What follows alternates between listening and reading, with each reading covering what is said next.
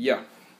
A ver, son las 19 horas, 19 minutos del sábado 3 de junio del año 2017. Eh, Esto es Civil Cinema número 296, las películas que no nos avergüenzan. Y creo que esto no está anunciado, esto es No, una... pero forma parte del plan siniestro y maestro. Sí, claro, no, tampoco es tan Mm. difícil. No, eh, Donnie Darko. Donnie Darko.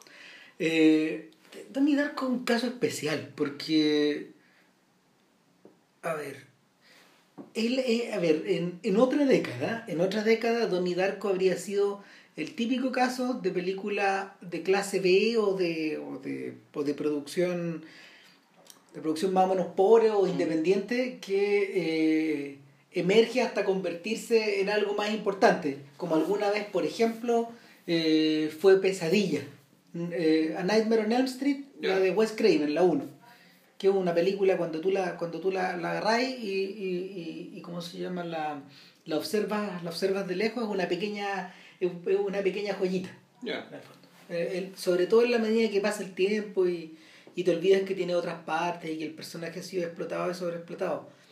Lo interesante con Donnie Darko es que hu- hubiera funcionado así, de no ser porque al revés de lo que ocurre con Pesadilla, al revés de lo que ocurrió con, con Halloween o con Poltergeist o con películas que más o menos coquetean entre el terror y el cine fantástico y son producidas de forma independiente, eh, con Donnie Darko fue como un fuego artificial que explotó y no prendió po, en su momento. Que eso porque, porque Darko se estrena, eh, ponte tú que como el 20 de septiembre de 2000 de- del año 2001. El 2001. Sí, es del 2001. Entonces, eh, el país está, el país en Estados Unidos estaba en otra, en otra cosa. ¿cachai? Y extrañamente, extrañamente la película entró cartelera, salió de cartelera, desapareció y empezó a existir en DVD. Este es uno de los primeros éxitos definitivos del, definitivos del DVD. Ya. Y, y que contribuyó también a popularizar el formato cuando llevaba unos 3 o 4 años de vida. De hecho, nosotros la vimos en ese formato. Sí. ¿Cachai? La, la vimos directo al DVD. Tenemos que haberla visto un par de años después incluso. O No sé, me acuerdo que la vimos en- 2002, una Pascua. Oye, está bien en tu casa, ¿no? ¿Ah? Y está bien tu... Sí, está claro. sí. Está bien... 2003. Ya. Sí, porque me acuerdo que la vimos ahí. Claro. Como, como no sé, por un fin de año, por ahí. Sí. Y yo te, claro, yo, yo te dije, mira, veamos esta weá. eh, parece otra cosa, pero parece, parece una cosa, pero en realidad es otra. Como que, como que así en el fondo te la presenté y, y eso es... Ah, me dijiste que era- la mejor película de Tim Burton, ¿cachai? Sin ser de Tim Burton. Puta, sí, Lo que po. tampoco es tan difícil, No. en realidad tú lo veis bien. Y esto en realidad le debe más a David Lynch que a Tim Burton. O sea, mientras más, co- mientras más eh, avanza el tiempo, puta, más claro queda. Sí. ¿Cachai? Y le debe mucho, le debe mucho al, al, al David Lynch de Carretera Perdida, al de, al de Mulholland Drive. O sea, ni, pero claro, ni, ni por asomo me gustaría compararlo. No, de- y, el- y un poco la lógica de Twin Peaks también. Sí, ya la lógica del pitch, totalmente. Y- Ahí prendimos la estufa. Sí, por si acaso, antes de que no, Sí. no de frío, pero. Bueno, el. Con Donnie Darko, Donnie Darko eh, agarró, una, agarró una reputación tremenda con el paso de los años, al punto de que le permitió a su director, Richard Kelly, que era un director debutante, Director y guionista. claro, eh, realizar algo, realizar un experimento, realizar algo que él había concebido para un cómic, pero convertirlo en película que se llama Southland Tales. Eh, es una historia que tiene un montón de personajes, que dura más de dos horas, que fue cortada en su momento, hubo, hubo tiras y aflojas para estrenarla, eh, protagoniza Justin Timberlake, puta, un Ah. montón de weas, y, y en el fondo es como sobre una sobre un mundo del futuro que está es un, es un Estados Unidos del futuro que se está deshilachando Ya. finalmente Eh, pero probablemente la distopia pueda resultar más atractiva en estos tiempos trumpistas pero pero el lo que hay de fondo era una era un- una película tremendamente fallida y hasta donde yo sé la siguiente película de Vox Yo no, ¿Qué? no he visto ninguna de esas. que está basada en yo creo que la, yo, yo creo que vi un pedazo en Fast Forward, me, da la sensación en algún momento. Es una película que está basada en un cuento que a su vez generó eh, un episodio clásico, de los clásicos clásicos de Twilight Zone, Ya. de la primera era. Tanto así que en la segunda pasada, en colores, Pero esto lo eso- repitieron. es- pero lo que hizo lo que hizo Kelly no es un remake del episodio de Twilight Zone, sino que es una nueva versión del cuento. Claro, es más o menos parecido. En el fondo, el punto de partida es algo que alguna vez lo comentamos con Villalobos. Eh, el punto de partida es que un día un señor llega a tu casa y le dice, eh, y te presenta una caja. ¿Ya? Y esa caja tiene un botón. Y le dice que, no- que le van a pagar dinero a esta persona por guardar esta caja con ese botón en su casa. Y, y este man empieza a pensar, ¿qué pasa si aprieto el botón? weón? O sea, hasta que, hasta que un día apriete el botón. Ahora, el, la circularidad del episodio es perfecta. Eh, No voy a spoilear nada más, esta es la pura, es la pura premisa nomás. La circularidad es tan perfecta en el episodio que, que, que, que el episodio alcanza a recrear bien la, la magia del cuento ¿Ya? pero el pero la película está está agrandada weón. Obvio, pues es película. la puta claro po, entonces ahí, ahí caga todo de alguna forma y cagó la carrera de Kelly finalmente si, si lo único que lo, lo- eh, es, es- es como lo que pasa con, con los tipos que produjeron por ejemplo las primeras sesiones de Yes o las primeras sesiones de Genesis que han seguido viviendo a costa de esos discos eh, el resto de su vida po. los han reeditado muchas veces bien por ellos, digamos, si les aseguro un buen pasar, pero, pero creativamente no llegaron mucho más lejos. Es como este sujeto que revivía Thunderbolt de, de 007. ¿Cachai? El- Ya. Que lo revivió como tres veces también.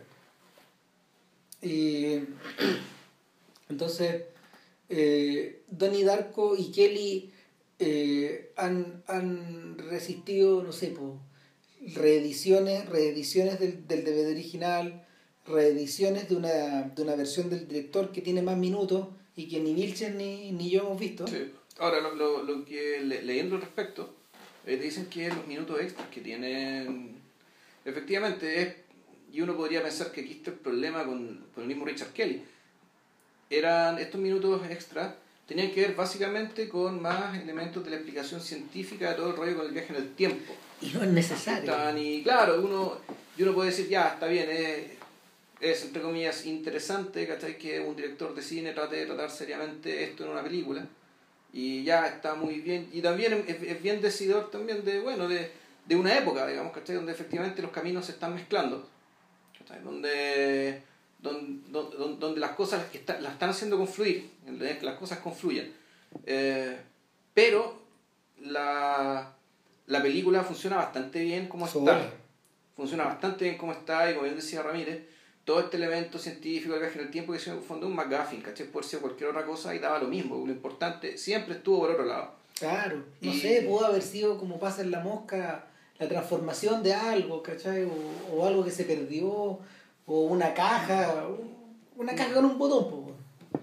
Eh, sí, claro. O sea, el, el, el tema es que la... Y uno tendría la impresión de que, claro, que este sujeto debe ser un tipo más o menos obseso con ciertas cosas que básicamente terminan debilitando su narración. ¿Cachai? Eh, donde, la, la película Donnie Arco es... bueno, esto es bien interesante. El hecho de una película independiente, en donde cuando hablamos de los productores no son los grandes estudios, ¿cachai? Los que cortaron la película, o sí. Eh, no, No, pues esto era una, es un estudio chico, no me acuerdo cómo se llama, No, pero el estudio eh, de, eh. de Drew Barrymore. Si en el fondo Drew Barrymore es la productora de esta película y ella es la que impulsa esta película. ella le vendió la idea a New Line, que son los tipos que la compran, pero ellos actúan como distribuidores nomás y ni supieron, no supieron qué cresta hacer con ella. O sea, se encontraron con que la porque esto- New Line estaba eh, New Line se estaba jugando el pellejo en ese momento con el Señor, de los Anillos, exacto. y, y con los problemas que se habían ido generando en esto de producir tres películas juntas. Exacto, de filmar Entonces, en paralelo el back to back. Back to back to back. Claro, es el momento también donde New Line empieza a perder fuerza y la Warner dice, puta, en realidad, weón, la el- lo de Jackson debimos haberlo hecho nosotros, no debimos haber dejado... A a esta compañía más chica. haberlos dejado libres, claro, y, y, y, y finalmente la liquidan. Después del, después del éxito de, del retorno del Rey, se liquida. La, la compañía, y, y todo esto queda, queda traspasado a Warner. Y Warner es la que seguía ganando plata con las reediciones de Darko. Ahora, de hecho, Donnie Darko fue eh, reeditada en una caja bien chora, man. Pero debo decirlo. Hoy día pasé por. ¿Fuiste a la Fílmico? Claro, pasé, Ya. pasé, pero pasé por el costado de Fílmico. Saludos a don Cristian. Eh, Cristian Breno, un amigo del podcast. Y, y nada, pues eh, ahí estaba la cajita. Y es súper bonita y todo, pero a esta altura es como un objeto conmemorativo. Sí, claro. Imagino que eran las dos versiones. Claro, claro que sí. Entonces, eh, en cierta medida, no sé, pues, ¿qué, qué, qué le está anunciando que va a volver a hacer otra película? Creo que en algunos momentos se sugirió la idea de hacer Don Darko 2. Ya. Pero ni cagando, ojalá que no pase, digamos. Y ahora, lo que sí pasó es que eh, ciertos tipos que tenían los derechos hicieron una cosa que se llama S Darko, Ya. que, que es como una suerte de precuela relacionada de lejos. Ahora, for the record, ni Vilchen ni yo hemos visto la versión del director, ni ese Darko, y, y este podcast no se va a tratar sobre, no se va a, no se va a tratar sobre un universo Darko ni, ni, ni mucho menos, sino que nos- este, este podcast es como de cámara, nos vamos a limitar solo a esta película. Ahora, ¿por qué? ¿Por qué no? Puta, el... Mira, cuando, cuando, lo, cuando los críticos empezaron a escribir de esta cuestión, y no fueron los más importantes, porque muchos de los, de los críticos más importantes se la pasaron en banda, no vieron esta Ya. weá.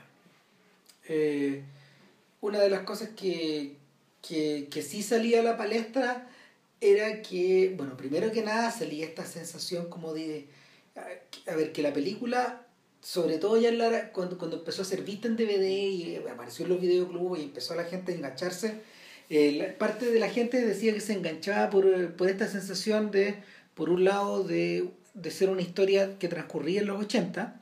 Esto es justo cuando la fiebre por, lo, por la fiebre del rival por los 80 estaba empezando. ¿Cachai? A principios, de, a principios del 2000.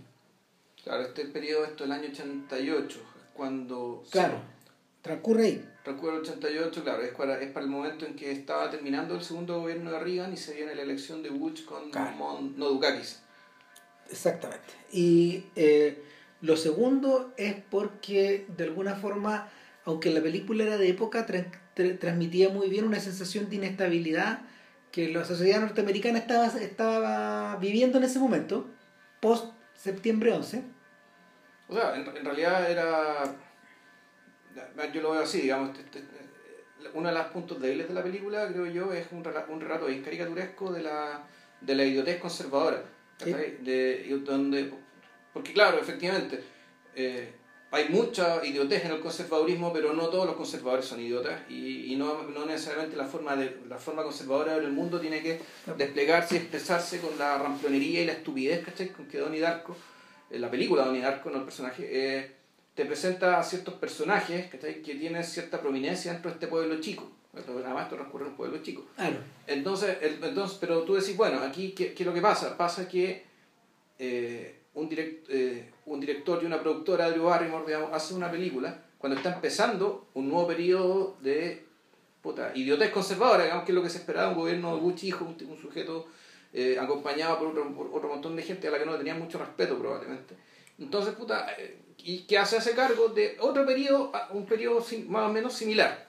Es decir, un periodo de idiotez conservadora, que está ahí retratada, eh, donde se filmó esta película sobre idiotez conservadora, y nosotros ahora estamos hablando de esta película en otro periodo, digamos, entre comillas, de idiotez conservadora. Bueno, esta semana yo estaba leyendo, parece que era en The Atlantic, que, o en el Washington Post, no me acuerdo, era una columna. Eh, otra- no, mientras era mi guardia.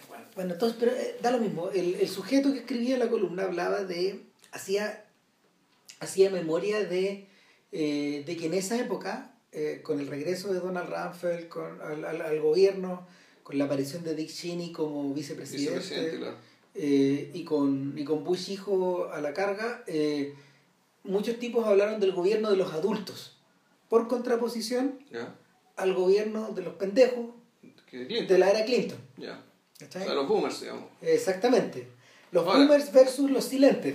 Eh, Pero era pero Butch, hijo, no es silente, es también. No, pero, pero ese, pero, pero ese era, pero era este, este Pero los que mandaban eran los otros, era- claro, claro, los los otros, viejos que lo, que lo robaban. Los otros eran los hueones que mandaban. Ya. Entonces, el, el, lo hablaba a propósito de que eh, ahora con, el, con la aparición de Trump se vuelve a repetir la misma lógica Ya. de, del- de la, de la regresión hacia una, Una generación anterior, digamos. hacia una generación anterior, de- es decir, en este caso de los Gen Xers hacia los boomers, Hacia el boomer. hacia claro. los boomers conservadores. Exacto. Claro. Y, y se vuelve a hablar también de la idiotez de estos adultos. Ya. ¿cachai? Ya. Eh, a propósito de esta weá. Ahora, eh, la última pata, la última pata en lo que se refiere a la historia tiene que ver con, con- tiene que ver con el cambio de con el cambio de centuria. Ya. Sí. Que Donnie Darko, así como le ocurre en muchas otras películas de la época, no sé, yo metería en el saco a, a Fight Club, a Mulholland Drive, a, ¿qué más? Ah, bueno, también, también yo metería en cierta medida Magnolia, a Quiere ser John Malkovich. Eh, son películas de, que, eh, a través de las cuales eh, el cine estadounidense marca una suerte de cambio de folio. Hay como una especie de, de Incluso, bisagra. incluso American Beauty. Sí, es la versión menor, digamos, una versión un poco Sí. menor. La versión diseñada para el Oscar. pues. Claro. Claro, la otra ni una ganó un Oscar. Pero, pero, pero todas obedecen esta misma idea de que hay una suerte de cambio de guardia o de cambio de lógica. Eh, emergen muchos directores nuevos, incluyendo gente que, que después, de hecho, tendería a desaparecer porque, porque quedaron muy arrinconados por el sistema, como Todd Solons y Happiness, Claro. que es de la misma etapa. Entonces, Donnie Darko aparece... Shyamalan es de la. O sea, claro. filmando, creo que su película del 2000 era Señales, ¿no? Eh, no, es El Protegido, El que es un ya. pelo después del 2001. Ya. Pero también, es la misma sensación. Y en el caso de Paul Thomas Anderson, claro, es Magnolia, como había dicho antes. Bueno, entonces el, el, el tema acá es que eh, Darko no está llevado por ningún autor que haya, que haya, que haya tenido una, una continuidad en su obra, pero sí está emparentada con todas estas otras películas. Eh, yo diría que es una suerte de... Es extraño el caso, porque es una suerte de hija menor que con el paso del tiempo ha ido cobrando mucha importancia. Sí, se que la película en cierto sentido se parece en términos de, de atmósfera a Las Vírgenes Suicidas. Puta, también, pues. Esta cuestión como, claro, esta cuestión media comunitaria que no alcanza a ser asfixiante, pero igual lo es. ¿cachai? Todo esto de pueblos chicos Mira, y- donde y- todos se conocen, donde fondo todos se vigilan Y qué interesante que lo Ya. mencionas, porque en la literatura estadounidense se produce el mismo efecto. Jeffrey Eugenides escribió ese libro como el año 96, Ya. más o menos. Pero se lleva al cine como en el año 2001, ¿no? Por ahí. No, no me acuerdo. No, 2000, 2001, por ahí, por ahí fue. Eh, y en la película, eh, Sofía Coppola también está metida dentro, de, esta nueva, dentro de esta nueva guardia. Eh, pero bueno, eso, eso, eso en cierta medida ocurre también con escritores emparentados con Eugenides por la misma generación, como Jonathan Lethem, como Jonathan Safran Foer, como en parte David Foster Wallace, que era el mayor de ellos, el fallecido Foster Wallace y también eh, ah se me va este nombre el, el ah, em, ah, lo tenía en la punta de la lengua. Ah no Dave Eggers. Dave Eggers que, que es otro novelista de la misma época y, y son personas que por edad son todos contemporáneos de Charlie Kaufman y tienen, tienen, tienen intereses medios parecidos o similares, ¿cachai? Eh, y, y- e irrumpen precisamente en un momento similar. Entonces, eh, el, el- el hecho de que la Virgen suicida haga sentido, hace total sentido. O sea, es que se, parece un poco a la atmósfera y también el, el, el hecho de, de que descanse ta- también. Pues la, bueno, en realidad, las vírgenes suicidas, como en general las películas de la Sofía Coppola tratan de alguna forma aristocracia, digamos, eso lo hablamos cuando, cuando abord- a- hablamos de Coppola en el podcast sobre Somewhere, la, donde la singularidad de, de las personas que le interesan a ella es una singularidad que termina resultando ser aristocrática. Aristocrática en el sentido de que es una singularidad que hace que sus personajes o sean más distinguidos, más bellos, más inteligentes, más interesantes. Y que, y que también, eh, y una cosa que, que no es tan obvia, que su sus costumbres en cierto modo se convierten en la, en la, en la vanguardia de las costumbres de todos los demás. Es decir, Ah. eh, Trendsetters, como les dicen los Claro, pero eh, a, a un- a un nivel un poco más profundo, digamos, Sí. eh, y que ellos terminan entendiendo, entendiendo, entendiendo la vida, entendiéndose ellos mismos de una manera tal que a, a la cual otros, otros van a, van a hacer lo mismo, pero después y, de, de de manera más masiva. Eh, Donnie Darko uno podría también situarlo un poco en esa categoría, es decir, un personaje que está, eh, un personaje que también vamos a hablar de esto, aunque te- el- está interpretado por Jake Gyllenhaal, que uno podría decir que Jake Gyllenhaal nunca salió del todo de Donnie Darko. ¿No? De la misma Ah. forma que, de la misma forma que, que Casey Affleck nunca ha abandonado a los nunca ha abandonado a los personajes, a sus personajes del 2007, a- al chiquillo de, A, a- a Baby Gone, a Gone Baby Gone. de Gone Baby Gone y, y también a, A Robert Ford. Robert Ford. Nu- Nunca ha abandonado ese mundo. Todavía está ahí, eh, explorándolos. Sí. Y, y en el caso de, en el caso de Gyllenhaal, eh, a pesar de que reiteradamente ha vuelto a hacer blockbuster, por ejemplo, el día después de mañana, o cosas que lo volvieron bien famoso, eh, puta, es el, weón, es el actor principal de Nightcrawler. O sea, bueno, eh, Nightcrawler eh, es una película suya. Claro. Es una película que él produjo, pero claro, el, el, el personaje el personaje de Zodiac, que también uno podría decir, no sé si sea su mejor personaje, pero sí tal vez la mejor película en la que ha actuado. Sí. Eh, Es un personaje que está más o menos movido por lo mismo. Eh, eh, chute, se me están yendo los ejemplos. pero- No, pero mira, lo, lo que pasa es que lo que pasa es que Gillen piensa en Enemy, ponte tú, Sí. Y en su papel en Prisoners, la manera en que lo ocupa, la manera en que Sí. lo ocupó Villeneuve. ¿Cachai? Que de lo que hablamos un poquito tiempo atrás. Eh, el- hay una cierta extrañeza, hay una cierta hay una cierta cualidad medio fuera de este mundo, Sí. o el- lo, lo que los gringos llaman el otherworldliness, ¿cachai? Que, que, que está presente siempre en Gyllenhaal. Claro, pero el, el- su otherworldliness viene, claro, no viene desde la, la lucidez y el desgano de los muertos, ¿cachai? sino que viene, o sea, no un personaje que ya esté muerto, No, por decirlo de alguna manera.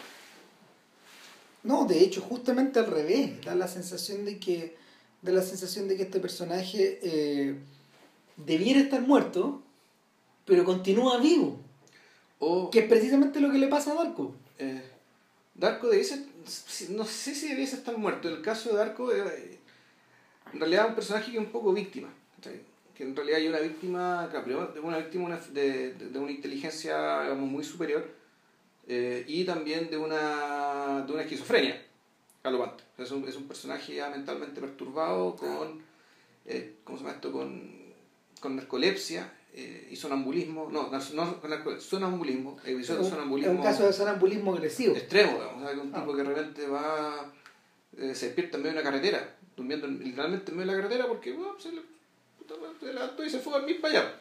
Claro, y agarra su bicicleta y se devuelve. durmiendo. O sea, durmiendo, digamos, eso es lo que le da la razón a Antonio Damasio cuando dice que la mente y la conciencia no son lo mismo. Claro. El... De hecho, eh, es bien particular la forma en que la película comienza. Y ahí como para, empezar a entrar en la película misma, tal como dice JP, Donnie Darko despierta un día, eh, o sea, la imagen es muy bella. Vemos una vemos un vemos un plano general del cielo, las Mm. montañas, Sí. eh, hay, un, hay, hay, hay algo, hay algo parecido a un bosque, luego la cámara cambia y vemos a este chico que está tendido en el Claro. suelo, que está despertando, que está despertando de frío. En la, en la mañana y, y que, y que baja en su bicicleta después, eh, después de este cerro bueno, y llega a su casa. Y, y al llegar a su casa eh, se vuelve a encontrar con, con gente que no sé, parece sacada de... pare- porque mientras van corriendo los créditos va sonando una canción de Econ de Bunnyman Sí. Eh, y que, que nos sitúa la película en los 80 Exacto, fin de los 80. a fines de los 80 y que y que y, y donde Kelly va presentando a los personajes citando directamente a Blue Velvet Sí. Eh, presenta presenta un pequeño pueblito Que, que, que, que, que bueno, Twin Peaks, ¿cachai? claro que puede ser claro Lamberton USA que es el pueblo donde transcurre de, de, de Carolina del Norte donde transcurre Blue Velvet No, este, bueno, este pueblo se llama Middlesex, está Sí. en Virginia, en Virginia esto. Eh, y claro, y tiene sentido porque en algún momento están viendo, están viendo un partido de fútbol americano, estos, ellos son hinchas de, los de los Washington Redskins. Entonces, eso es lo que queda cerca. Digamos, fondo, esto, esto queda cerca de Washington. Ya, para, para que se ubiquen, digamos. Pero efectivamente, este es un pueblo pequeño y es presentado como un lugar relativamente, un lugar relativamente idílico, digamos, donde el sueño americano ya se cumplió. Es decir, donde la gente vive una vida próspera, apacible, virtuosa. Donde casi todos son blancos. Donde efectivamente casi todos son blancos, no se ve pobreza, no se ven contradicciones, no se ve no se ven pandillas. El... Parece un pueblo modelo. Pareciera, pareciera ser que pareciera ser que todas las agresiones están controladas y hay una particular hay un particular interés eh, de los profesores en los colegios por, por difundir, tú, no técnicas de autoconocimiento, eh, meditación. O sea, mira, ahí, ahí tenemos cosas de las que hemos hablado en este podcast. Bueno, por una parte, eh, esto también... Una suerte de En algún momento te mencionaron que, un poco tiempo antes de esta película el presidente invitó a todos los americanos a tomarse las manos. Esta es la, campaña, la, famosa campaña de la agencia Cross America, de la que también se ríen los Simpsons en, en su momento. Y que claro, eh, la, aquí la el sarcasmo acá es decir, ya, bueno, aquí esta película transcurre en un país reconciliado, porque, esto, naturalmente todas las manos atrás de América es para reconciliar un país, ¿cachai? Aquí, puta. Eh, entonces, sobre esa base, ¿cachai? Sobre esa base, en el fondo, de, de consenso y reconciliación, no, no forzada, pero sí eh, manufacturada, como diría Chomsky, ¿cachai? Eh, sobre eso, ¿cachai? Está, sobre eso tiene que tratar de insertarse, ni siquiera tiene que tratar de sobrevivir un personaje que claramente no va a calzar esto que no puede tomarle las manos a nadie. No, no, no, no, necesita que le tomen las manos, le repugna que le tomen las manos. Que, eh, le, le, repugna solo la idea porque él básicamente está en otra. está en otra y no, ni, siquiera, ni siquiera porque él lo quiera. Claro, es un, Personaje, es un personaje de otra dimensión, no en el sentido eh, en que lo ocupa David Lynch, por ejemplo. A pesar de que los mundos se cruzan, es buena la comparación de Darko con los Simpsons, es buena la comparación con, con el mundo de Lynch, con el mundo de Terciopelo Azul, pero pero lo que hay acá de fondo finalmente es, la contemplación de la a ver, de, de la disfuncionalidad de Don Darko en un medio que pareciera estar prefabricando todo para la concordia. O sea, y, mira, pero es interesante, ¿cachai? Porque además, eh, bueno, lo hemos citado permanentemente cuando el, esto de Adam Curtis, ¿cachai? Como en los años 80, y esto también, también, y, también lo vimos en la película de, de, Todd Haynes, por ejemplo esto que los 80, pero al mismo, al mismo tiempo que se, que se, se estaba dando este consenso, pero un consenso, Era un, consenso político, era un consenso político, un consenso valórico, pero dentro de ese consenso la gente igual podía expresar su individualidad, pero principalmente a través del consumo. Entonces, los consumos, los peinados, la ropa, la música de mierda, los colores, o sea, en, en lo, nunca, eh, rara vez en los 80, perdón, rara vez un despliegue de mal gusto más grande que durante los años 80 un poco por esta razón. Eh, es particularmente vistoso. de eh, hecho, ¿no te has visto estas cuentas de, estas cuentas de, de, de Twitter, ¿cachai? De los, de, los, de los peinados vintage de los 80, que son unas weas horrorosas, ¿cachai? Parecen sacados de películas de John Waters, y yo creo que eh, a Waters le pasó una cosa súper rara, que también es buena la comparación del mundo de Waters con esto. Y es que este mundo suburbano de que, que él mismo imaginaba, que, que mismo imaginaba en Baltimore eh, y, que, es todo lo contrario, poco menos que no sé, los peinados que ellos ocupan, las, las ropas que ellos tienen, como que terminan glorificadas y, y, validadas en unos 80, donde parecen haber sido a, imagen y semejanza de los filmes de los filmes anteriores de este weón. De manera que cuando llegan los 80, este weón queda condenado a hacer filmes de época. Y tiene que hacer Hairspray y hace Cry Baby, dos juegas ambientadas en el pasado. Precisamente por eso, porque, porque él mismo comprendió que ya no su, su manera de hacer la crónica de, de América ya no daba.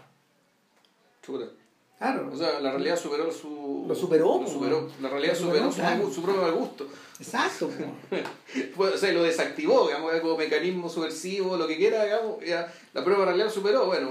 Claro, yo creo que finalmente eso es también un poco lo que le pasa a. O sea, a ver, Water se sobrepone a eso porque finalmente, weón, quedó claro que es un intelectual, weón, de primero o de segundo orden.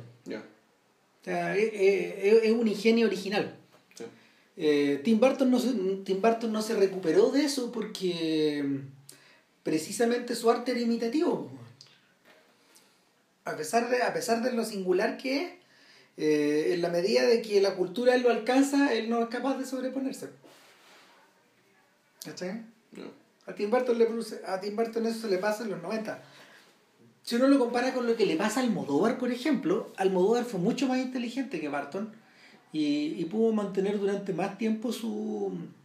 o desarrollar durante más tiempo su estética. eh, Pero algún momento yo creo hasta que la, hasta la abandonó. Pues. Sí, pues. Eso es lo más interesante de todo, ¿cachai? Sí, claro. sus películas no son necesariamente tan buenas, ¿cachai? Pero no tienen que ver con eso. No, pues. ¿cachai? Si la estética básicamente sí, era un recubrimiento, era, era, vez era importante, digamos, ¿cachai? Pero en algún momento se la sacó encima. Eh, en todo sobre mi madre está media desnuda, pues. Sí, pues.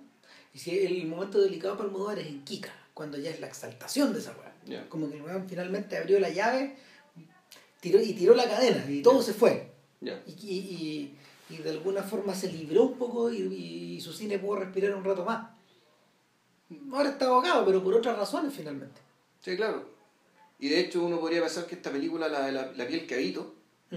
lo mejor que tenía era el factor visual, dirección de arte, ¿cachai? Porque la historia misma está, puta, hacia agua por todas partes. Sí, Estaba descoyuntada. Está, puta, bien descoyuntada. Pero visualmente está muy bien.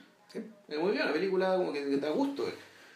Entonces, entonces en el caso, en el caso de Donnie Darko, eh, esta historia, esta historia no está particularmente cargada de estos de, de todos estos guiños visuales. Los 80 están recordados como si fueran o están evocados como si fueran un recuerdo reciente. Sí.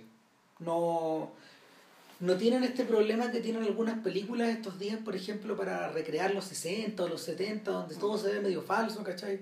O medio raro. Eh, O sea, claro, naturalmente no es el efecto Mad Men, ¿cachai? Que, que- que- que- y por otro lado, claro, no es Ah. una inmersión total. Mm. No es la inmersión total de Mad Men. Eh, en ese caso, en ese caso eh, no te alcanza tampoco a distraer de lo que pasa. Y lo que pasa cuando, cuando el cabro llega para la casa es que él, él vuelve a mm, él vuelve a una casa donde vive su madre, su padre y su hermana. Y una hermana chica. Y una hermana chica, ojo, los Simpsons. Sí. Eh, detalle, Maggie Gyllenhaal, que hace de hermana de Jake Gyllenhaal, claro. es su hermana en la vida real. Y es su hermana mayor, tal como en la película. Sí. Y, y cuando Darko vuelve a la casa, eh, ocurre un gran accidente. Cae una turbina de un avión, Claro. Arriba de su pieza. de la nada, Claro, de la nada. porque arriba no había un avión. Entonces, claro, todo, todo, ese mundo se está preguntando, bueno, chuta, pero ¿y el avión? ¿Dónde se cayó el avión? No, que no hay ningún avión. Entonces cayó la turbina arriba de la casa. Eh, En un momento en que Darko no estaba. Debiera haber estado, pero claro, estaba e- dormido. esa fue una segunda noche, Exacto. cuando- donde el buen fue, fue a parar a dormir a un campo de golf. Mm. Y ahí se encuentra con dos sujetos que conocían a su papá, porque volvemos, todos se conocen. Entonces, a partir de ahí, puta, empezás ya, eh, te empiezan a presentar puta, la vida de Arco. Bueno, de Arco va al colegio, Darko va al psicólogo. va a una psicóloga.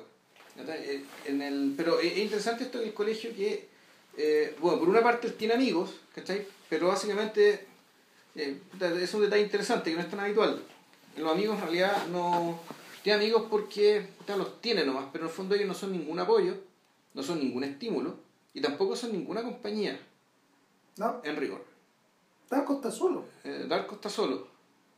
Darko, hay personajes laterales que sí son interesantes, como por ejemplo una niña oriental, eh, eh, no, me acuerdo, no me acuerdo su nombre, pero era, tenía un poco sobrepeso, digamos, era, era bien gordita, Y más bien, más bien alto, ¿no? era bien grandota, y, y claro, los demás la molestan, le dicen cosas, y Darko, puta, Darko no es que tenga, no, no es que se crea superhéroe, de hecho, cuando conoce al, al, al chico conoce chica esta película, la tipa de de Donnie Darko, ¿qué, no, qué, qué nombre de mierda es ese, weón? Puta, el De- nombre de superhéroe, weón. Peter Parker, Claro. Clark Kent. querido superhéroe, puta, no, Darko, básicamente, Darko es un tipo que básicamente eh, uno, uno empieza a asumir que, que un- es un tipo que, que- volvemos, digamos, hasta la rampa del cine, que los protagonistas tienen que ser más inteligentes y sensibles que el resto. ¿Cachai? Puta, además más sensible y además por lo tanto más empático que estáis con los diferentes, ¿cachai? Claro. con los singulares, ¿cachai? con puta, volvemos, con aquellos que se sienten incómodos ¿cachai? en esta, en, en esta década, digamos, ¿cachai? que te obliga a, a ser igual a todos los demás, en lo importante, ¿cachai? y a ser diferente en todo lo superfluo, ¿cachai? en todo lo frívolo. Ahora, eso de alguna forma es lo que es lo que se refleja una vez que Darko descubre a su vecina. y su vecina es una niña que acaba de llegar al barrio. Eh, está encarnada por esta chica. ¿cómo Gina se Malone, llama? no, Gina la, Mal- la- se presenta en el colegio. Claro, eh, y bueno, pero resulta ser vecino. Sí, pues, voy a ser. Vía al frente. Un poco menos que al frente. Sí, cerca. por ahí. sí. Claro, y, y en estas calles que deliberadamente te recuerdan a Halloween, porque, porque, porque hay, de hecho las tomas están copiadas, Ya. En el fondo son tomas que son tomas donde tú puedes ver el fondo de la calle y árboles que árboles que van corriendo por el borde y que de alguna manera crean una pequeña sensación, una, una suave sensación de claustrofobia sobre ti. Que son árboles bien frondosos. que Sí, son entonces- grandes. Entonces, claro, o sea, el, el- el espacio abierto nunca es del todo abierto. No, No. eh, eso, eso de hecho, eh, yo no sé, yo no sé cómo se le ocurre a Carpenter, pero este weón se topa con esa weá en, en- en Halloween. Gran película, de hecho. La película de podcast. Y, y no.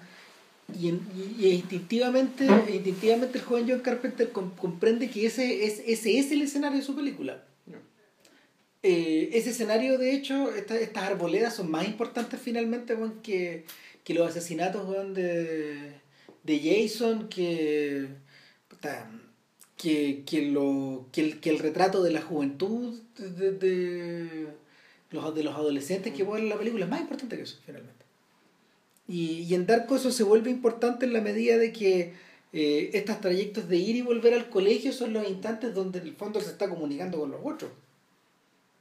Porque cuando llega a la casa, eh, la discusión, la discusión discurre por, discurre por otras partes. Pues está, está ponte tú, la, la oposición entre la hermana que es de Dukakis versus los papás que son de Bush. Son conservadores, sí.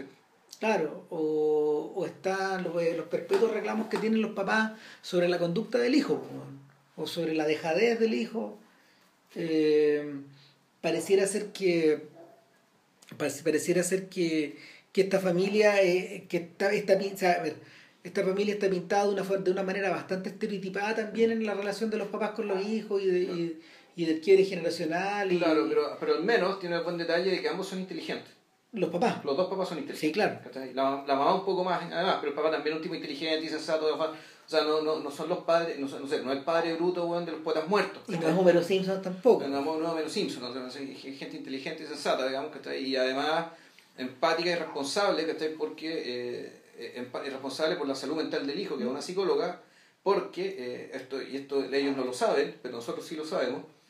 Donnie Darko conversa con un conejo gigante que tiene una máscara horrorosa, que es una máscara de tipo así como no sé, como la de Afex Twin, que y, y que se ha convertido en el símbolo de la película el símbolo de la película, ¿cachai? así como el monstruo grandote peludo, digamos, desde, desde la película Marenade de Tony Herman, digamos. Claro, El- y evoca un poco esa sensación. es un, sí, o sea, es una, es una presencia muy potente.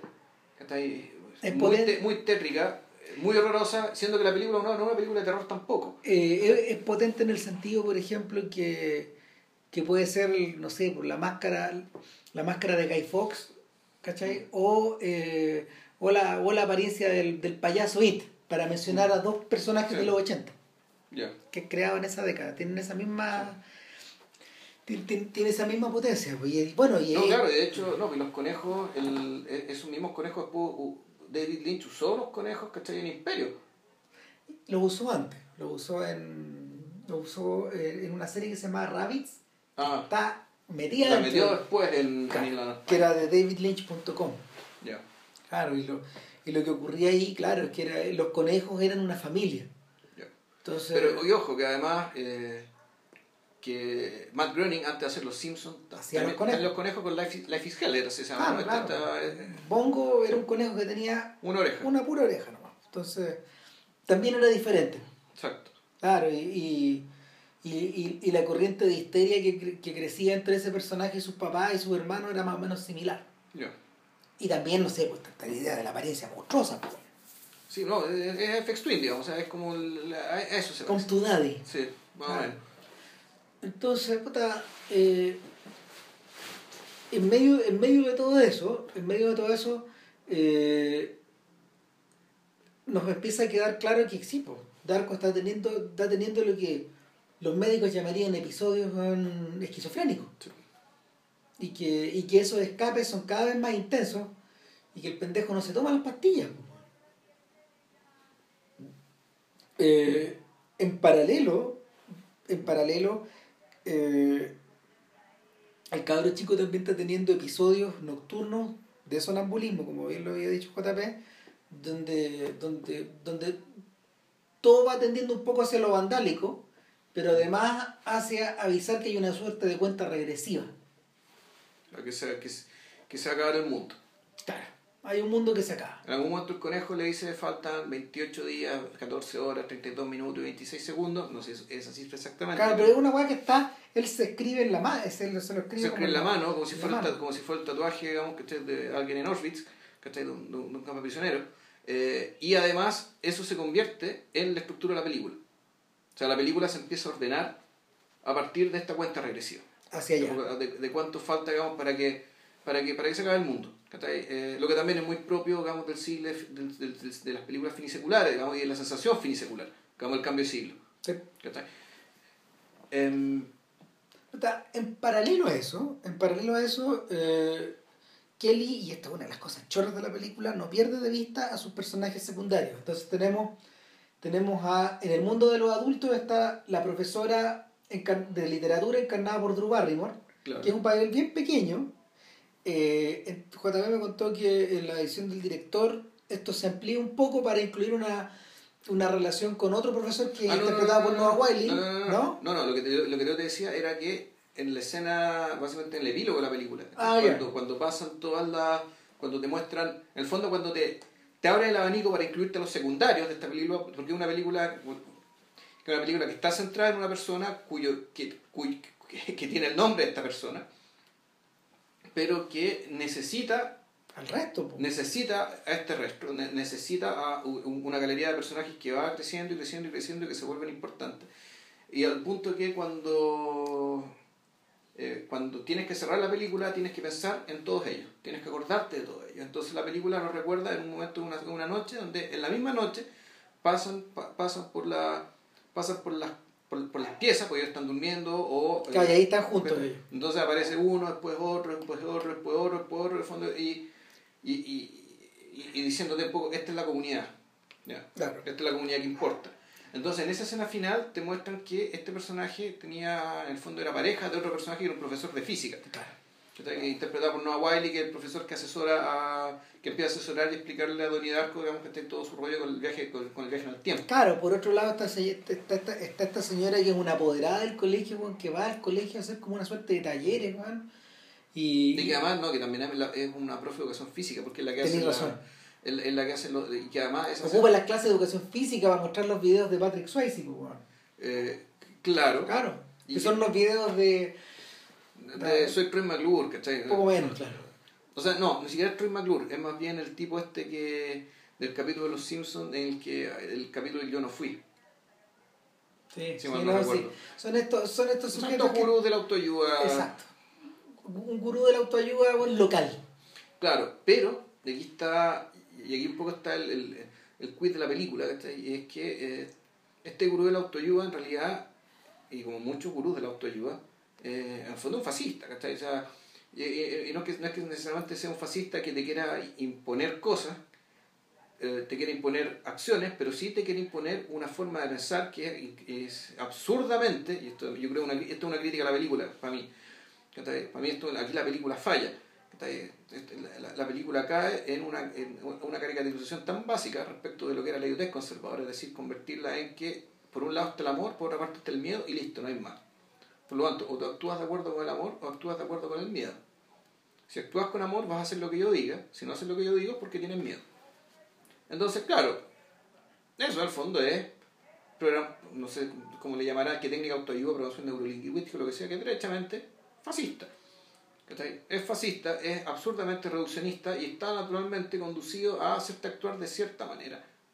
Pero peor, porque antes vas a actuar, vas a pensar de cierta manera. En el fondo es reducir tu pensamiento, es, llevar tu pensamiento a los niveles más bajos y básicos de irreflexión. En ese sentido anda por ahí con el 1984, En el fondo aquí, aquí, es esto de que ya aquí vamos a empezar a reducir el uso de las palabras, De modo que la gente no tenga mucho, muchas barajas en su naipe para poder elaborar eh, aquellos pensamientos que le sirven a su propia vida. Bueno, desde, desde, esa perspectiva no cabe sino eh, considerar a la a la comunidad de Donnie Darko como votantes, votantes republicanos, sí, Como, como los votantes de Trump. O sea, es que, o, los votantes, o los votantes históricos de George Bush, etc. O sea, el votante histórico conservador. Lo que pasa es que el votante Trump, eh, eh, Trump logró que, claro, eh, que muchos votantes demócratas de los, de los, circuitos, de los circuitos obreros desindustrializados, ¿cachai? más empobrecidos, que votaban por él. Esto, esto más bien es votante republicano tipo, ¿cachai? El, el, votante republicano blanco, con plata, ¿cachai? Eh, donde ni siquiera, mira, está heavy, ¿cachai? Que, que ni, ni, siquiera vota por miedo al otro, ¿cachai? Porque en esta película el otro no está. No, pues, está todo controlado. O, o, lo que hay, hay un fantasma del otro, ¿cachai? Puta, en este, caso, este otro en este caso sería el negro pobre, ¿cachai? Pero, eh, eh, pero eso ni siquiera, ni siquiera asoma. No, no, si el fantasma acá el fantasma acá ni siquiera tiene que. A ver, el fantasma acá ni siquiera está teñido racialmente, porque el fantasma aquí es el conejo. O sea, ni, ni, siquiera el comunismo, ¿cachai? Porque si bien en esa época, en la 88, época de donde transcurre la película, todavía no había caído el muro de Berlín. Pero cuando se hizo la película ya sabíamos que había terminado eso, entonces por lo tanto tampoco se querían meter en, se, se querían meter en eso. Ellos le atribuían, eh, es lo que, lo que le atribuyen básicamente era esta idiotez conservadora, ¿cachai? Puta, una intención disciplinaria, ¿cachai? A partir del pensamiento.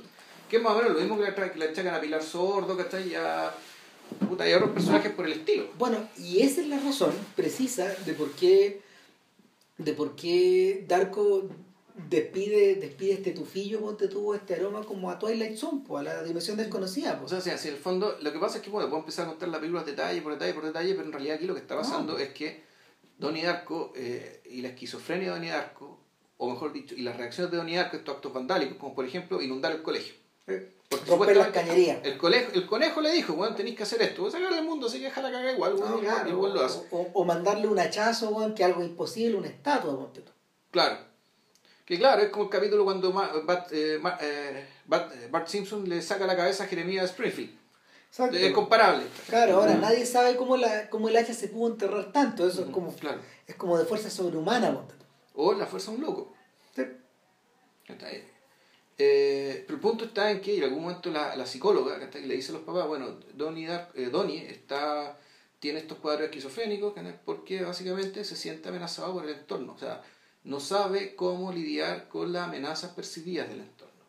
Entonces, ¿cuál es el problema? El problema es que tenemos un individuo singular y percibe que eh, vive en un entorno que lo quiere regularizar. Y es ahí donde Darko se, se conecta precisamente con estas películas de cambio de folio. Repasemos. Tyler, Tyler Durden, el Fight Club, es un personaje más o menos similar también. Es un personaje que, que, no es funcional en las estructuras en que están codificados los, otros. Eh, los personajes de Magnolia llegan a la catarsis precisamente y el personaje de Tom Cruise en la película es uno de estos gurús de autoayuda o, de, o de oradores motivacionales que, que precisamente tienden a solucionar esta enfermedad social. Pues. Claro, pero ahí viene, pero mira, qué, bueno que la hay juntado dos películas, porque ahí hay una, hay una segunda, ahí hay una segunda variable, o mejor una segunda, o enésima variable, digamos, que yo no sé si en Doniarco es tan importante, que es el tema de la masculinidad. Mm, yo creo que sí. Porque, porque claro, Tom Cruise es un, básicamente es un, es un, un apólogo, digamos, que del, del machismo más cavernario. Sí así como Tyler Durden, también es un tipo que se Del machismo falócrata, O sea, ve que hay una feminización de la cultura, ¿cachai? Una, una, una feminización en el sentido de que incluso los modelos masculinos son modelos feminizados, castrados, eh, embellecidos, ¿cachai? Eh, frivolizados, ¿cachai? Respecto de lo que la masculinidad solía ser. Eh, entonces, Donnie Darko, ¿cachai? Donnie Darko, yo creo que él está, él ni siquiera, él, yo creo que está en un estado de precariedad tal, ¿cachai? Individual, que ni siquiera es un tema de género lo que le está afectando. No, pues es anterior, pues. A Donnie Darko le pasa un poco lo que le ocurre al protagonista del Protegido. Que, que su propia, su progresiva conciencia de quién es, no va, solo va acentuando la relación de inestabilidad que siente respecto del entorno hasta el borde de lo insoportable, donde en el mm. fondo él tiene que emerger como este Superman. Donde en realidad es la única salida para poder vivir, ¿cachai? Para poder soportarse. Entonces, eh, porque en realidad, pues, efectivamente, eh, es interesante la película hasta que, que, que, efectivamente pusiera la singularidad del personaje como una especie de un, como un gran, gran, gran obstáculo que en el fondo le impedía vivir la vida que él esperaba para sí y para la gente que él quería. Claro. Una bonita película, weón. Sí, es de podcast, pues. Sí. Lo transportamos a. Lo transportamos a. Lo, lo transportamos a. eh, a los protagonistas de Quiere ser John Malkovich y estos sujetos están abiertamente sumergidos en, uno- en, en, en una en una paranoia más profunda todavía. Es una paranoia que, que, que se identifica con la personalidad de un ícono, de un otro. ¿Cachai? El ver el mundo a través de los ojos de John Malkovich, del otro. Sí. Y si te acordáis, el protagonista John Cusack es un titiritero. Sí. Es alguien que precisamente intenta conseguir ese efecto para su audiencia. Pero el que termina manipulado es él, pues, weón. De la peor manera posible. Castrado, de hecho. Sí, bueno, bueno, es que ta- también hay, hay un tema ahí, ¿cachai? Dice eso tú, tú- y tú fuiste súper lúcido cuando hablamos de esa película. En el fondo, esta película es sobre el éxito, ¿cachai? Es que es un porque ahí lo que lo separa a, a, a Cusack de Malkovich es, eh, es una posición social Claro. y un nivel de prominencia social que está ahí, tam- y naturalmente y no, asociada al talento, sobre todo, porque claro, no es que Malkovich sea un millonario, John Malkovich es John Malkovich el mejor actor de Estados Unidos, digamos, o uno de los mejores actores de Estados Unidos, Claro. y este es un titiritero entre muchos otros. En el fondo, el- el- esto de querer ser otro, manipular al otro, en realidad es querer llegar a la eh, tener la experiencia, el éxito y la prominencia. Ah. Ser durante media hora, creo, Sí. o veintitantos minutos, John Malkovich. Eh, Claro, lo que además es una tremenda falacia, porque tú en el fondo lo, lo, lo que haces, ¿cachai? Claro, tú estás en las situaciones en las que está, en las que está John Malkovich, pero no eres John Malkovich. ¿Cachai? eh, ¿Qué es lo que le pasa a John Malkovich cuando él mismo se mete adentro de este de, de esta caverna, po, de este hoyo, de este, de este espacio que, que se abre en, este entre, en esta suerte de En, entrepiso? en este piso, claro, este, este piso que está entre medio, donde la gente tiene que encogerse, ¿cachai? Que es un muy buen detalle, o sea, esto de que, de que tú para meterte en la cabeza de otro, al fondo tienes que hacerse, hacerte violenta, violencia a ti mismo. Claro. ¿cachai? En este caso, meterte en un espacio digamos, que daña tu cuerpo. Eh, que no es muy distinto tampoco a lo que le pasa a Kevin Spacey precisamente en American Beauty. Ahora, el camino hacia allá es penetrar, al penetrar hacia el tabú, en el caso de este. Sí. ¿Cachai? Que, que su obsesión, su obsesión eh, sacude esa obsesión que él siente como por la, por la compañera de su, de su De su hija, hija, claro. Eh, sacude los cimientos, weón, puta, de la familia en la que él está, de la familia, de la pega, weón, Claro. del barrio, weón, de, los de, del- de su mundo. Claro, ahora, en en el entendido, y ahí está, tu- tu- la- y ahí está como lo discutible de la película, es que no- los cimientos están destruidos hace mucho tiempo. Sí. Porque el problema de fondo no era él ni era la hija, en realidad era la mamá. O sea, la que estaba perdida, ¿cachai? Porque realmente perdida y pervertida por el mundo. ¿cachai? Era el personaje de Annette Bening. Entonces, a ver si esa película habría tenido más sentido con un personaje femenino más virtuoso. Con un personaje donde que la familia realmente sí funcionara. Y donde esa, esa obsesión realmente viniera de la nada. Porque esto es una obsesión que claramente tú interpretas, esta viene ya de, viene del desastre. ¿cachai? O sea, del desa- del desastre en la casa y el desastre en el trabajo. También me pasa, a mí me pasa, fíjate que, que yo siento que esa, yo sé, a ver, el Spacey fue muy Spacey fue muy claro cuando, cuando se gana el Oscar y, y, y menciona en su discurso a Jack Lemmon, porque finalmente el, el personaje que él encarnaba proviene del mito actoral de Lemmon. Ya. Esta sensación de sentirse prisionero en esta, en esta suerte de jaula de cristal creada por una sociedad orientada hacia el consumo. Ese, ese es la- el trabajo de la vida de, de Lemon. En innumerables películas. Es una y otra vez y otra vez y otra vez. Y, o sea, en Avanti de, de Billy Wilder es, es la película en sí, pues, weón. Puta, he visto. Puta, es brillante, es muy buena. En Avanti, en Avanti él, él se obsesiona con una. A ver, no, eh, con, no es una adolescente, es una, una niña joven. Tiene 20 o 19 años y una, es una italiana que este sujeto se topa en una. En un, este gringo se topa en un viaje. Claro, y, y la vida se le da vuelta por. por, por, por ¿Cómo se llama? Por, por estar ahí al lado de, Hay- de Hayley Mills, la hija de John Mills el actor británico. Eh, pero además, cuando, bueno, cuando Lemon se gana el Oscar eh, por un filme llamado Save the Tiger, que es una gran película de hecho, eh, el argumento se repite. Pues en Save the Tiger, eh, Lemon eh, junto con un socio son dueños de una fábrica de... son Pero, dueños- pero esto no es muerte en Venecia, Sí, solo pues, que. sí, pues son dueños como de una fábrica de ropa y, y, y, y Lemon todos los días mientras va a la fábrica, una fábrica que se está yendo a la quiebra y que este guante está estudiando en serio en quemarla, Ya. Para correr seguro. Exacto. Eh, justo en la semana que puta, llega, llega un momento en que hay que hacer la nueva colección, bla, bla, un montón de weas. Eh, viene el diseñador contratado, tiene los gallos, tiene, tiene la gente que le va a comprar a, a los tiene sus proveedores y también a posibles compradores metidos en una metidos como se llama una en, en unas en, en, unos junkets no sé que el weón organiza para mostrar la weá. Pero todos los días cuando va a la pega eh, se encuentra con una hippie que le hace dedo. Y como que él nunca la había llevado pero un día la lleva. Y y y siente una suerte de empatía con esta persona que no tiene nada que ver con él que lleva una vida nada que ver que pertenece a otra generación, a una generación saltada, de hecho, ni siquiera, ni siquiera, ni siquiera la que viene después. debería ser su nieta. Poco menos. Entonces, el, es, precisamente el mismo problema. Y, y, y, algo en él hace que recuerde a la niña que nunca se le haya la cabeza. O sea, mientras todas las otras historias continúan.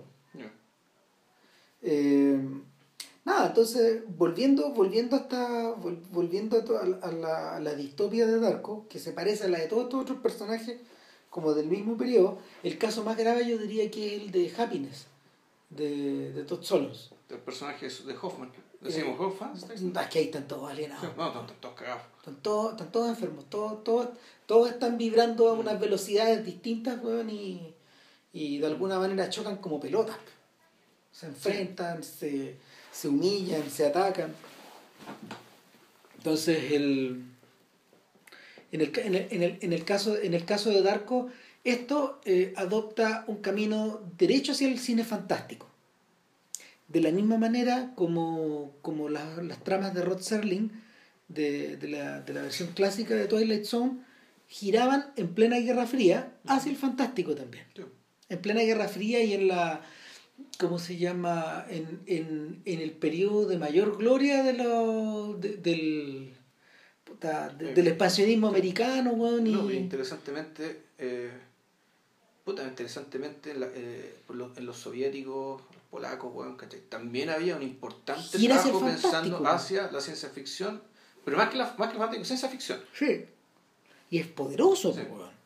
Ese, ese es el origen de, de Solaris, weón de lo, claro, de lo, de Solaris, de esta otra película, los Stalker, o esta otra, bueno, de, difícil ser un dios, digámoslo, toda la obra de los hermanos no, Y, y, y, el, de, de, esa época viene también esta clasificación de Kardachev, uh Tú sabes esto que, un, que un escritor soviético de ciencia ficción fue el que empezó a, especular acerca de cómo detectar inteligencias avanzadas ¿cachai? fuera de este mundo y decía, bueno, no, no, no, no es necesario esperar que vengan los ovnis para acá, ¿cachai? sino que el, puta, las civilizaciones avanzadas son capaces de gestionar la energía de su propio planeta, en el nivel 1. En el nivel 2 pueden gestionar la energía de su propio sistema solar. Y el número 3 puede, puede gestionar la energía de su propia galaxia. Entonces, supuestamente, vaya, de, uno ya debería poder ver, poder, en algún momento se van a percibir esos aparatos, esa, esa, esa, esa estructura, esa estructura para, para eso. Entonces, 1, 2 y 3, digamos. Ya, y eso lo desarrolló un escritor soviético. en esa bueno, a esa época, a esas épocas también corresponden a las reglas del robot, y puta, esta suerte de, esta suerte de entelequias que se, que se fabricaba Asimov en torno a la, la mezcla de la ciencia y la psicología, ¿te acordás? no, claro, sí, la fundación, la claro. psicohistoria, así se llamaba la... Yo creo que un periodo, el hecho que fuera, de que la carrera espacial fuera una carrera eso implicaba, eh, había cierto frenesí, un frenesí material, digamos, un frenesí espiritual. ¿Cachai? Por, puta, por vislumbrar, bueno, hacia dónde nos va a llevar esto, ¿cachai? Porque la medida que sea una carrera, esto va acelerando, ¿cachai? En todo sentido, digamos. Entonces, puta, la... había que dar cuenta. Bueno, es precisamente lo que sucede en Interstellar. Ya. Que la sensación de aceleración tú la percibís. Eso probablemente mm. es una de las cosas más bonitas de la película, porque está traspasada la puesta en escena. Mm. Mm. entonces, puta, eh, en el caso de Darko, al revés de lo que le pasa al escritor soviético, que se proyecta en el fondo, que proyecta en el fondo esta clasificación hacia afuera, en la ciencia ficción es, la ciencia ficción el fantástico de, de, se, se precipitan hacia adentro de él. O sea, hacia adentro de él, pero uno también puede entender que el, el tema del viaje en el tiempo, ya dentro del, del gran relato de lo que es esta película, en el fondo un escape. Claro, exactamente, o sea... Eh, o sea, un escape también un escape de sí mismo, ¿cachai? De hecho te lo explican gráficamente, como que cuando sale esta cuestión gelatinosa que sale de su cuerpo. ¿Qué, ¿Qué, es lo que sale? Claro. Entonces, en el fondo no, y, y, sale de ahí, ¿cachai? En el fondo es, algo que quiere arrancar. El, a, a Darko le empieza a ocurrir esto en la medida de que eh, él se topa con una mujer que vive en el borde de un camino, weón, y que le dice algo y que le trata de comunicar alguna weá, pero él empieza a tener estas experiencias después. Claro. Ahora, interesantemente, volvemos, el este es un personaje que es una mujer muy anciana, que es como un Elinor Rigby. Es una, esta mujer que todos los días va a buscar una, una carta. Al frente, que nunca llega. que nunca llega, y como está muy viejita, apenas camina, ya puta, la han tratado, la, casi la han atropellado no sé cuántas veces. La señora está caminando absorta yendo a buscar ese buzo, los autos se le vienen encima. Y, eh, y claro, y, y, para los demás esta señora es un, puta, es un cacho, ¿cachai? Es un, Tal vez también, es un distinto, es un otro, es que está fuera de la está fuera de la sintonía en la que están todos, digamos. Pues no es de las personas que se tomaron las manos a través de América, ¿cachai? Hace un par de años antes. Eh, y naturalmente, claro, Darko, al igual que con la niñita japonesa, con la, con la niña oriental, digamos, puta, naturalmente también engancha y siente y siente y se, se, eh, se comporta con una compasión y una empatía, digamos, que los demás no tienen. Entonces, bueno, y, esto no sé, esto yo creo que hay una... Uno, uno dice, ¿por qué sigue a Donnie Darko? Bueno, primero porque el, el, el, el actor algo antes que más o menos reactivo, carismático y todo, pero también hay, hay algo en él, ¿cachai? Hay algo en la mirada. Hay, algo en la mirada, no, hay algo en su conducta, ¿cachai? Con esta conducta puta, compasiva, ¿cachai? Con los que son distintos y bastante feroz con los demás, ¿cachai? Eh, con la mayoría de los demás. A veces incluso con su propia familia y no necesariamente mereciéndolo. ¿Cachai? Que tú decís, en el fondo, este, este, sujeto dentro de la dentro de su pequeño mundo también es un justiciero. O sea, es un, es un mini superhéroe. Sí. Eh, bueno, ahí, ahí, es donde, ahí es donde roza el mundo de Edward Scissorhands. Que, que puta, a la, a la vuelta, a la vuelta de, la, de las historias probablemente bueno, sí sea sí sea la historia que, que, que Tim Burton quería contar con más ansia. Probablemente es la donde él invierte más más de sí mismo quizás. Precisamente por esta idea de, del sujeto que es diferente, del sujeto que es el otro, del sujeto que está separado, del sujeto que vive en este castillo vertical contra este mundo horizontal, igual que en psicosis. la y, forma y, que este castillo es negro y las casas son todos unos colores horrorosos. claro, y, de que el personaje, no sé, pues, proviene, proviene puta, de, proviene del mito de, de, de Irma Beb vestido con látex, ¿cachai? Con estas correas que, que hacen referencias, weón, puta, no sé, weón, a... Al sadomasoquismo. Por, un, por un lado al sadomasoquismo, por otro lado, weón, no, también, la, también a Frankenstein, por lo tanto también es un, personaje, es un personaje gótico. Claro. Es un personaje gótico en, puta, en un mundo, en, en, en, el mundo, en el mundo eh, de los 50 y 60 americanos. fondo, eso es lo que, eh, eso es lo que está siendo evocado. Eh, son los 50 y 60 chantados arriba de los 80. Claro de, de, una forma bien, bien, bien brutal. Entonces, claro, es un, mundo que es un mundo donde por una vez van puta estos colores a los Almodóvar, estos colores a los estos colores primarios y secundarios a los a lo Tim Burton son eh, invaden todo, se glorifican. Y, claro, pero, el, sentido. pero el efecto en el fondo, pero claro. Pero el efecto de, son, tienen, la, tienen la regularidad de un cementerio. Sí, pues es distanciador. Exacto, es distanciador y en el fondo tú decir la vida no está en los colores, la vida está en la oscuridad. Sí. Y es, es como parte, claro, parte de la entre comillas, imaginería de Tim Burton, pero hay que seguir esperando a Burton. no, no, no, es necesario. Lo, lo, lo, lo, que sí pasa es que a propósito de la referencia al cementerio, eh, es muy curiosa la sensación que, que eh, Edward Scissorhands proyecta porque... Eh, Oye, bueno, yo no voy a poner todos estos hashtags, weón, cuando suba la película. Ni cagando. No, si este weón está cortado, weón. No, no, es que además hemos hecho muchas referencias muchas cosas, weón, entonces. No, no, no, olvídate. El, no, lo que, lo que pasa es que la regularidad del cementerio de la que habla ahí es la que está traspasada esa película, pero Donnie Darko no se siente así, weón. No. A eso ya. Eh, parece igual de prefabricada en el fondo este mundo, pero se siente evitado se siente evitado yo creo que precisamente porque, porque la, la película permite que sus personajes juveniles eh, superen este entorno, este entorno y estas máscaras.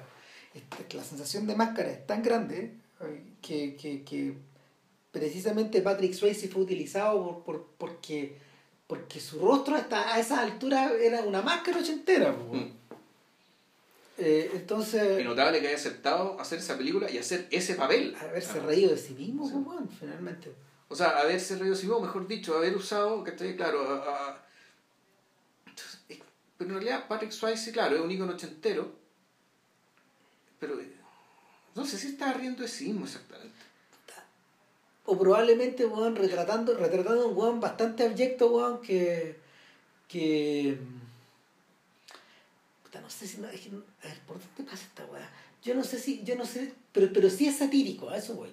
Sí, o sea, es satírico de su propio, un poco de su im- de, de, de la imagen, lo importante de su imagen o, o el peso de la década anterior, ¿cachai? Claro, que él tuvo en la década anterior, claro. Como superestrella. Ya. A eso voy. Entonces, está, en la medida que Darko, en la medida que Darko logra empezar a viajar en el tiempo, y es interesante que tú, tú digas que en el fondo no es una. El, el detalle del viaje en el tiempo es el McGuffin de la película, así como en la máquina del tiempo de, de Herbert George Wells, también la- el viajar en el McGuffin no era lo realmente interesante, lo que, lo eh, Wells en cierta medida era una suerte como de polemista social. Entonces cada vez que hacía referencia al fantástico, cuando hablaba de los invasores de Marte, cuando hablaba de los habitantes de la Luna, cuando hablaba de los personajes que vivían en distintas partes del tiempo, él estaba haciendo referencias weón, a Gran Bretaña. O sea, Y- y a- es- y a es- Estados es- Unidos, es bueno, y a Gulliver, es esa tradición. Eh, completamente. Entonces, así también funciona Darko, yo creo. Mm. Y, y la referencia al viaje en el tiempo, por eso no hace falta explicarla tanto. No vamos a explicar la conexión que tiene esa señora con el viaje, ¿para qué, digamos? Sino, No, o sea, eso ya sería sobre explicar la cuestión. Están unidos, digamos, pero, pero la, la sensación de la sensación que, que, que evoca esta capacidad como de moverse hacia un lugar o de saber con anticipación hacia dónde voy, claro. o, o tratar de ir a atrapar esto que se me está escapando, O sea, yo un viaje en el tiempo que además va en paralelo con este fin de mundo que se. Está claro. Entonces la cuestión puta, efectivamente te... su- supuestamente la, lo que pasa por Darko, Darko está siendo movido, digamos, ¿cachai? por estas dos, por estas dos tensiones, digamos, uno, su interés de saber más del viaje en el tiempo, de viajar en el tiempo. es un, un interés desmedido. Claro, y un interés que tam- también, un- un- el interés de una persona esquizofrénica. Pero persona cuando, va, cuando va al- a preguntarle al profesor de esto, él saca un suplemento, una- un pequeño librito Claro. que escribió una, una, una mujer hace mucho Claro. tiempo atrás, y le dice, quizás esto te ayude, échale una mirada. Pero, pero rápidamente el propio profe comprende, weón, de que el cabro chico no se está interesando más en la ciencia, sino que se está, se está enterrando un poco más, digamos, en esta espiral. Claro, y resulta que ya, pues, eh, resulta que el libro de esa señora es la misma viejita que está perdida, entonces está esperando una carta del futuro. Claro. Está- entonces la cuestión se empieza, efectivamente, aquí la, la- la película se empieza a poner, una película de ciencia ficción, movida, digamos, por el, por el impulso de un loco, ¿cachai? que quiere aprender más de algo que es inasible, y al mismo tiempo está con la, eh, sabiendo ¿cachai? que se está acabando el tiempo porque el mundo se acaba. ¿Sabéis qué? A propósito... Pero, entonces, la cuestión esto se junta. Mm. se produce lo que se tiene que producir. ¿Cachai? Pero, eh, tú te imaginas- uno cuando ve la, uno ve la película ahora por segunda vez, tú dices, "No, esta película en realidad no se trata de nada de esto. ¿no? La película en realidad su verdadera hermana espiritual es Ghost World, de Terry sobre la base del cómic de los hermanos, de los Hernández, ¿no? No, no, no, de Daniel Close. de Daniel Close. Claro. Y en el fondo es la, volvemos a lo mismo. Eh, al igual que en, que en Ghost World, esta película es- se trata básicamente de alguien que decide abandonar el mundo porque ya básicamente no lo soporta. Y, y, y Donnie Darko es eso. Literalmente en el cómic de, en el cómic de Close, puta, tú podés llegar bueno, a un paradero de micro y te vas. Y te vas. Esperar que pase la micro y te vas. ¿Cachai? Aquí la micro es, es otra micro, es otro paradero, ¿cachai? Pero ah, lo, que termina, lo que termina pasando es eso, y, y por eso es que en el fondo todo el tema del tiempo y de la vaina, digamos, ¿cachai? es un McGuffin. ¿cachai? Porque lo que estaba detrás ¿cachai? era puta, esta profunda incomodidad ¿cachai? De una de, a, la que están, a la que están sometidas ciertas personas ¿cachai? en sociedades cada vez más opresoras, más, cada vez más opresivas, más que opresoras, opresivas, por A, B, C razones. Y ahí es donde hace sentido que el culto a Darko, porque se puede hablar de culto, haya crecido precisamente en la década de Bush hijo. Claro, y no, y además como esas cosas son así, van a aparecer y reaparecer y reaparecer. a medida de que estas, estas sensaciones, esto está, este, no solo estas sensaciones, sino las acciones, los discursos y los valores, ciertos valores, aparezcan y vuelvan a aparecer, porque siempre vuelven a aparecer. Y la, claro, y la, y, la respuesta, y una de las respuestas válidas, que es la respuesta de Donnie Arco, es la respuesta de Daniel está ahí, a través de Ghostworld. Irse. Irse. Directamente irse. O sea, si un lugar ya no es tu lugar, ¿por qué tienes que estar ahí? Bueno, ¿qué es lo que pasa al final de American Beauty? Piensen, ¿qué es lo que pasa al final del Protegido? Mm. O al final de. O al final de Magnolia o el final de John Malkovich. O sea, los, los, los que no optan por continuar o, irse de alguna manera, o terminan, terminan, terminan o caídos, o dañados, o destrozados, o humillados, eh, por su incapacidad de seguir, de continuar haciendo el viaje. Básicamente. Bueno, y ahí está, y por eso Five Easy Pieces, que siempre la nombramos. Y claro, este, esa ya es la historia de un tipo que permanentemente se va no, es la primer, no es el primer escape. Claro, su, su, vida es un escape, un escape del que nadie te persigue. Eso lo Nadie te está persiguiendo. Porque, claro, porque hay gente que vive escapando porque alguien lo persigue. Pero eh, esto ya esto, es peor que eso.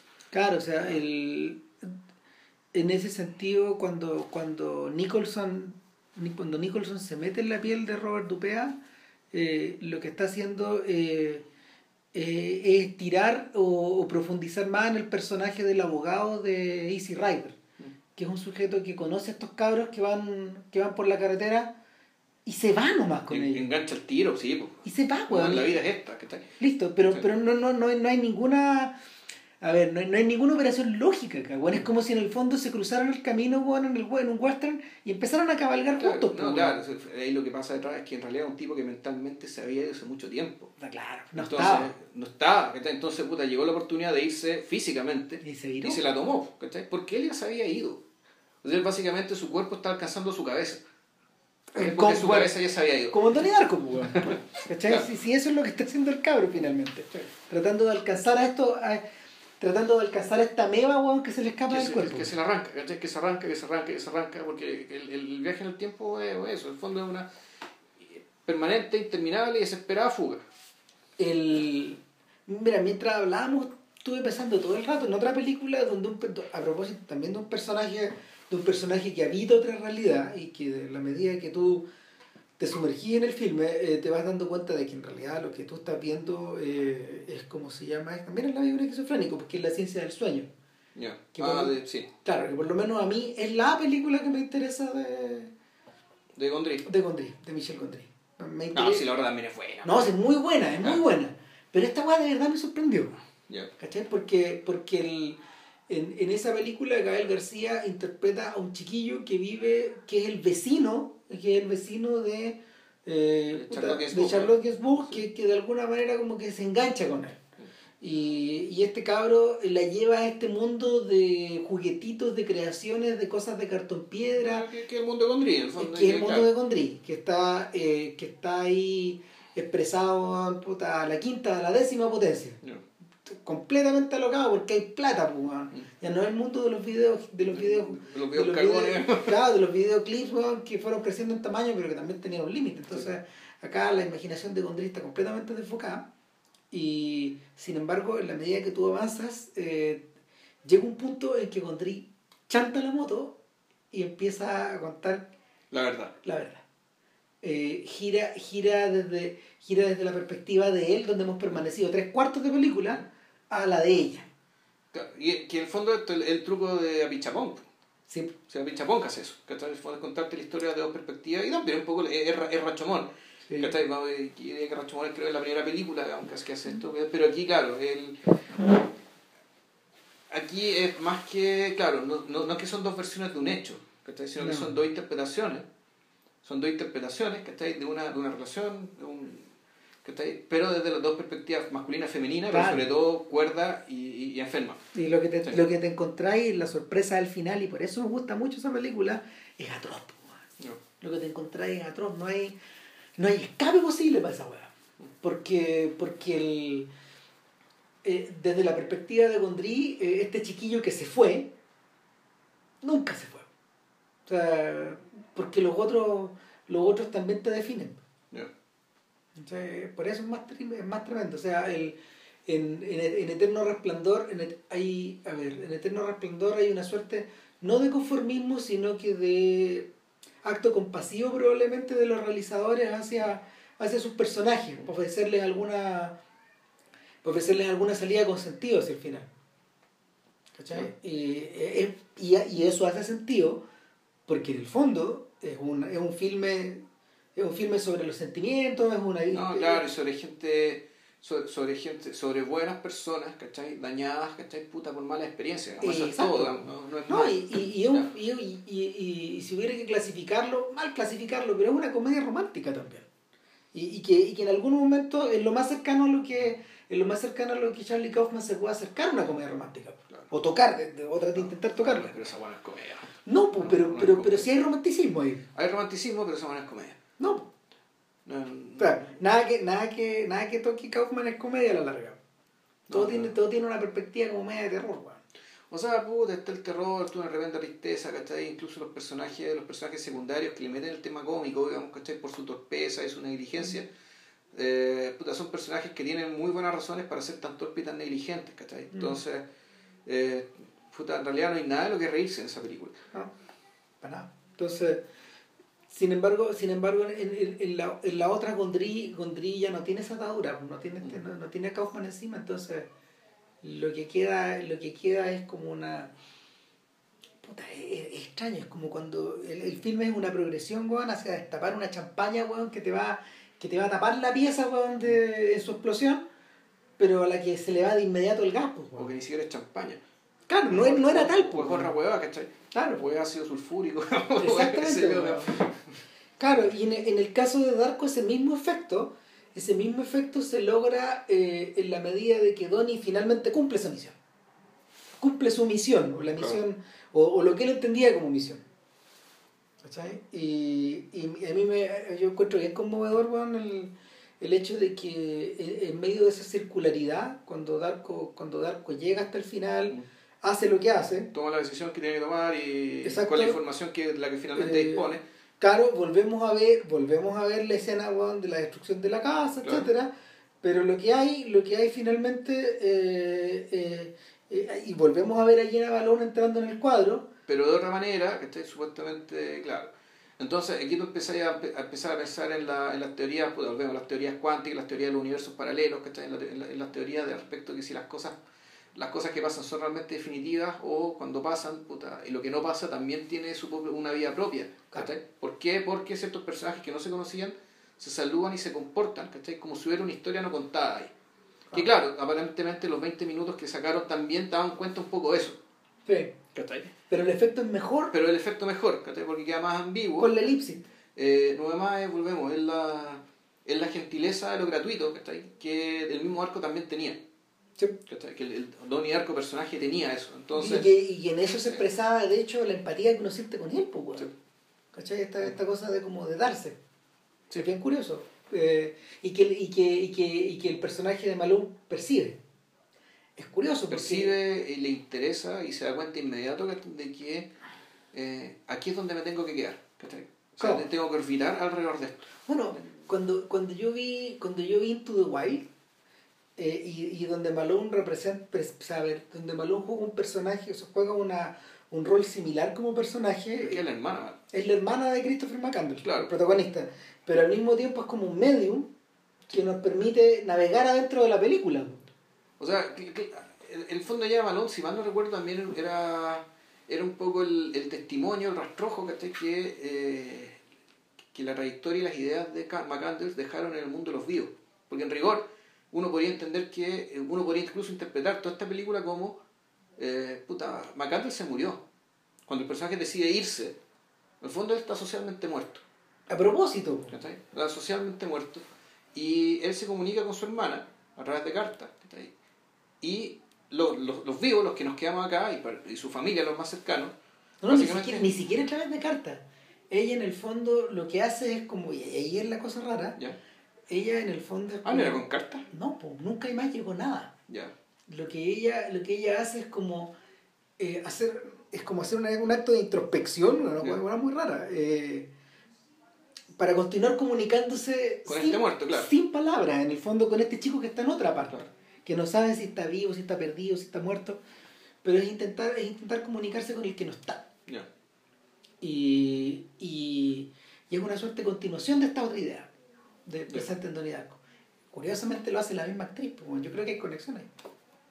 Puede ser. ¿Quién sabe? Nada, pues.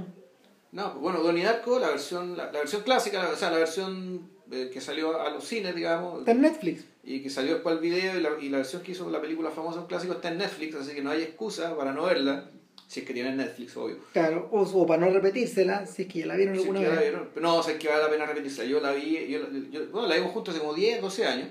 Claro. Eh, como, sí, como 12, 12 Y años. yo la debo haber visto hace unos meses atrás, precisamente porque pensábamos que íbamos a hacer algún podcast algún Claro, día. y entonces dijimos, ya hagamos Darko, y yo la volví a ver hace ¿qué? una semana, dos semanas. Y no, pucha, no, eh, no tiene desperdicio. Nada. Ah, salvo, salvo volvemos, vemos el, cierto maniqueísmo con que se retrata la, la idiotez conservadora, ¿cachai? pero eh, bueno, igual se perdona, digamos, que por, por, por razones ya, ya, ya, ya, dichas, digamos, eh, por la situación en la que se encontraban, pero no, es una gran, es una gran película y una, una singularidad, una rareza. ¿cachai? O sea, es en realidad no es tanto rareza. Hay, hay películas que se parecen a ella, pero Sí. puta, tiene Ha generado harta cola, weón, y, Sí. y, y está muy, está muy, eh, está interconectada con muchos otros títulos interesantes de esa era. Sí. Exacto. Así que bueno, eso, terminamos por ahora y yo creo que estamos en condiciones de prometer para la próxima semana la, el- el- no sé si todas las películas, pero vamos a, ver, vamos No. a tratar de hacer la pega de, de ver por lo menos dos o tres películas de, Repartirnos. de, ah, de, de As- Asghar Farhadi, este director iraní que, que ahora está, que está filmando. que Puta, nosotros- doble ganador del Oscar, weón, eh, personaje interesante, gran cineasta. Una cineasta, el, bueno, yo vi una separación y es, eh, es un masazo en la cabeza, es una película extraordinaria. Y así que ahí vamos a hacer las tareas para ver las demás que podamos. Ya. Así que eso, que estén muy bien. chao. Cuídense, chao.